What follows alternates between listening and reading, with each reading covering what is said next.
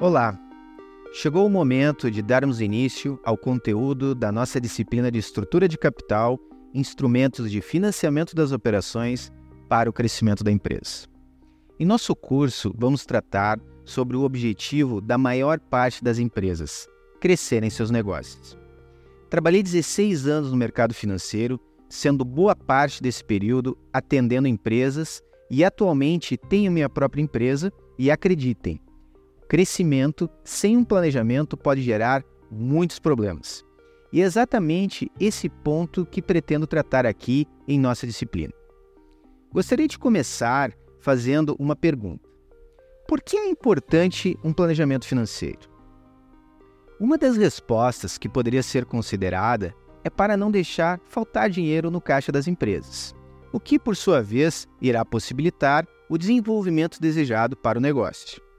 Parece simples e óbvio, só que a grande maioria das pequenas e médias empresas não fazem um planejamento financeiro, não possuem um orçamento de capital, deixando muitas vezes o seu futuro nas mãos do acaso.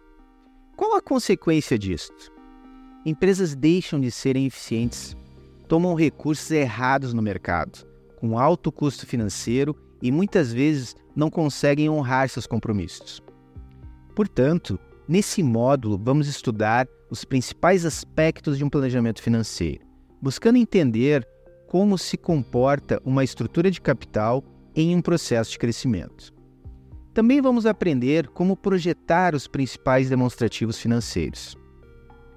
O conteúdo que vamos estudar é de extrema importância e eu gostaria de salientar dois pontos cruciais. O primeiro ponto, o mercado profissional carece de bons profissionais de finanças. Logo, temos aqui uma excelente oportunidade de aprimorar nossos conhecimentos e valorizar ainda mais o nosso currículo. O segundo ponto é fundamental entender que uma empresa que não busca o crescimento ou que cresce de forma desordenada poderá enfrentar grandes problemas no futuro. Bem, vamos falar agora de como está estruturado nossa primeira etapa dos nossos estudos. Em nosso hub de leitura é possível encontrar uma síntese do que vamos aprender nessa etapa. Vocês também terão acesso a dois podcasts, aonde em um deles vamos explorar um pouco mais do conteúdo e o outro vamos buscar relacionar o que estamos estudando com a prática. No plano de ensino de nossa disciplina, é possível identificar os livros utilizados na construção do curso. Notem que o e-book é uma síntese das indicações das leituras, ou seja, precisamos seguir o cronograma do curso, realizando as leituras indicadas para termos posse do conteúdo proposto. Temos apresentado aqui a seguinte imagem. Nessa ilustração, nós temos um exemplo de uma estrutura de capital, formalmente conhecida nos demonstrativos contábeis como balanço patrimonial. A administração financeira está totalmente ligada à busca pela melhor alocação de capitais contidos no balanço patrimonial. Mas o que isso quer dizer? Quer dizer que o gestor financeiro desempenha um papel importantíssimo no processo de crescimento da empresa, pois buscará assegurar sempre as melhores decisões financeiras, visando as fontes mais adequadas de recursos para a melhor alocação de investimentos. Em outras palavras, em um processo de crescimento da empresa, a estrutura de capital tende a aumentar. Logo, para isso acontecer, será necessário, no lado direito do balanço, captações de recursos adequadas para serem direcionadas para o lado esquerdo do balanço, onde estarão as aplicações desses recursos, os ativos. É importante entendermos em nossos estudos que tudo está interligado quando falamos no crescimento de vendas em um planejamento financeiro e orçamentário, será necessário projetar não somente as vendas, mas também a estrutura de capital, de resultado e caixa, pois essas projeções que irão trazer informações importantíssimas, como a necessidade de recursos para viabilizar o crescimento planejado. Em minha trajetória profissional, atendendo empresas em grandes instituições financeiras, foi possível identificar um problema que ocorre com uma certa frequência. Na maioria das vezes, as empresas identificam a falta de caixa, falta de recursos, quando possuem pouco tempo para negociar com os bancos. Dessa forma, acabam tomando linhas de crédito erradas, com taxas altas. Por outro lado, as empresas que conseguem identificar a necessidade de aportes financeiros de forma antecipada possuem tempo para planejar melhor e pesquisar a fonte de recurso mais adequada a ser utilizada. E quando falo em melhor fonte de recurso, eu não estou falando apenas de taxa. Estou falando em prazo de pagamento, garantias, carências e a origem do FUNE. Todos esses fatores influenciam diretamente no caixa da empresa e, por consequência, nos seus resultados. Uma forma de identificar a necessidade ou não de aportes financeiros em um planejamento orçamentário consiste em projetar os demonstrativos financeiros. Sendo assim, vamos entender melhor como estruturar as projeções financeiras. Eu sempre deixo uma dica aos meus alunos. Antes de iniciar esse tipo de conteúdo, conversem com os números, questionem os números. É importante termos essa consciência, porque uma projeção é fundamentada em informações, dados históricos, sazonalidades, enfim, uma série de peculiaridades que se alteram de empresa para empresa. E para termos projeções bem calibradas, precisamos entender ao máximo as características do negócio. Em nosso hub de leitura, vamos utilizar como exemplo as projeções dos demonstrativos financeiros da empresa Vectra Manufacturing, aonde o orçamento prevê um crescimento nas vendas. Observem que o início do planejamento se baseia nas informações dos demonstrativos financeiros do ano anterior, ou seja, fatos já ocorridos, e analisa eventuais riscos que possam alterar as premissas para o ano da projeção. Isso porque não adiantaria se basear apenas em informações passadas se temos mapeado eventos que possam modificar o curso do negócio, como, por exemplo, uma fusão ou uma venda da companhia.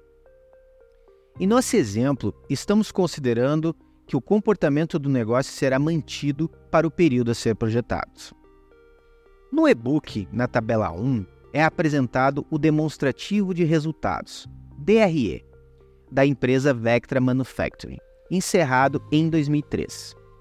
No DRE, conseguimos extrair informações do ano precedente, tais como as receitas de acordo com as linhas de produtos X e Y.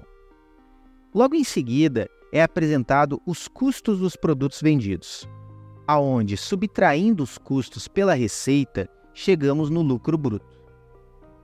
Após encontrarmos o lucro bruto, são apresentadas as despesas operacionais, despesas financeiras, para assim chegarmos ao lucro líquido, que servirá como base para apuração do imposto de renda pessoa jurídica e contribuição social sobre o lucro líquido.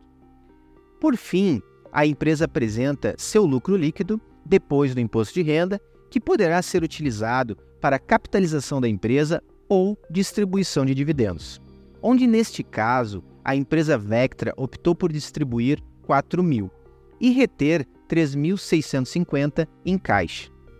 Nesta imagem, encontramos o balanço patrimonial da empresa Vectra no ano de 2003. Nele, encontramos como se estruturou as contas patrimoniais da empresa para entregar o resultado apresentado no DRE.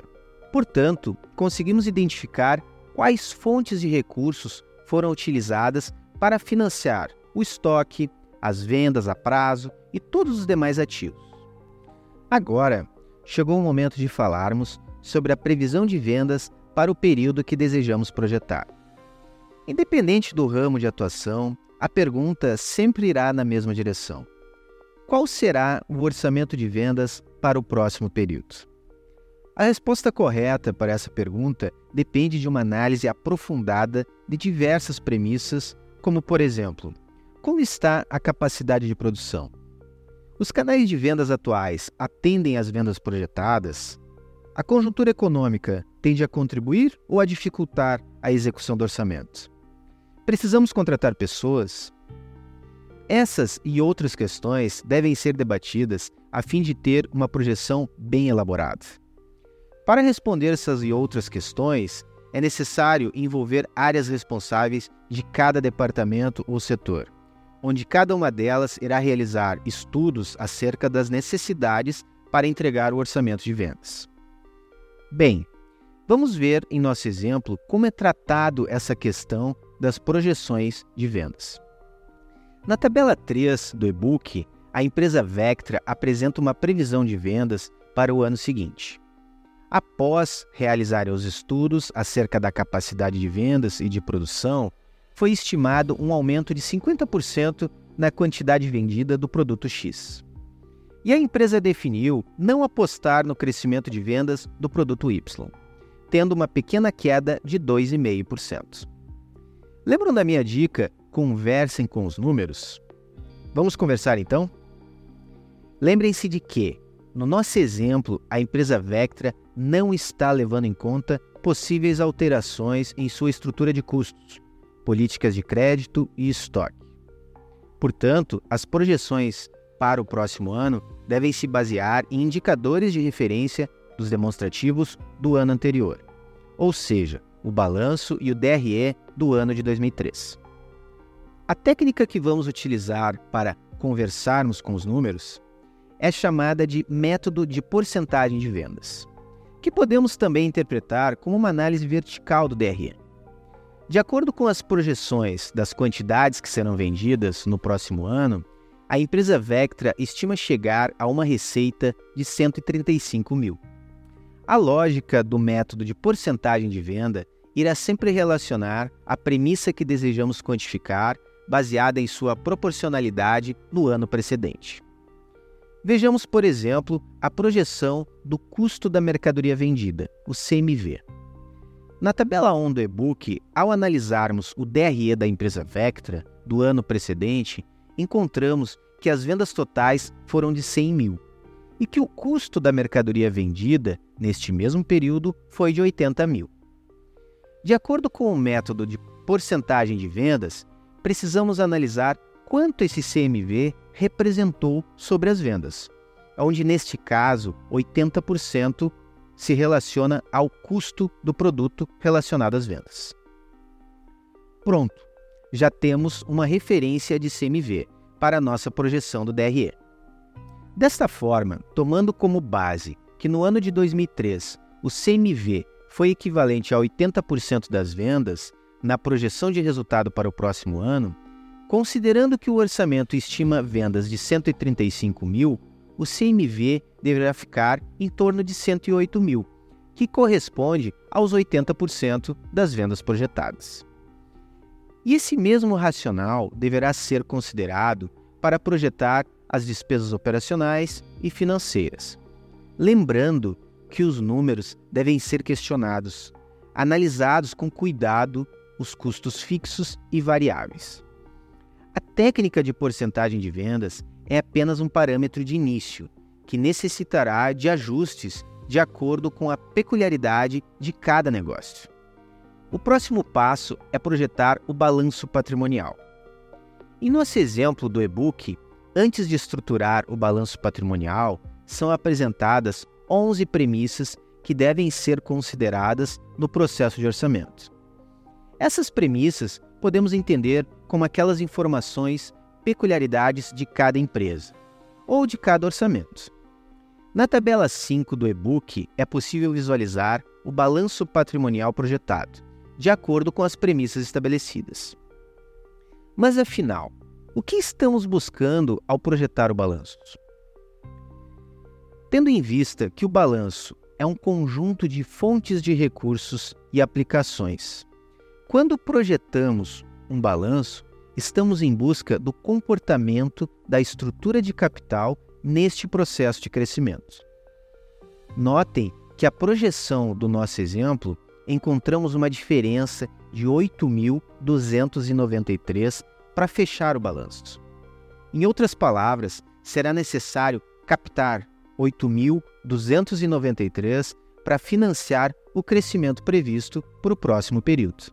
Portanto, o balanço projetado é de extrema importância para termos uma dimensão da quantia que deverá ser captada, seja ela através de recursos próprios ou de terceiros. Por fim, o nosso e-book irá encerrar esta primeira parte de conteúdo apresentando os principais aspectos a serem considerados nas projeções de caixa. Vamos abordar sobre este tema em nosso podcast Fluxo de Caixa e Planejamento Financeiro e Planejamento Financeiro na Prática. Não deixem de escutarem, pois os hubs estão todos conectados, visando estrategicamente facilitar o entendimento do conteúdo. O objetivo dessa videoaula foi apresentar a importância de um planejamento financeiro e orçamentário no processo de crescimento da empresa. Também abordamos como construir as projeções dos principais demonstrativos financeiros, salientando aspectos importantes neste processo. Em nossa próxima videoaula, vamos nos aprofundar um pouco mais na estrutura de capital e suas formas de alavancagem. Também vamos tratar sobre as principais correntes teóricas sobre o tema. Espero vocês!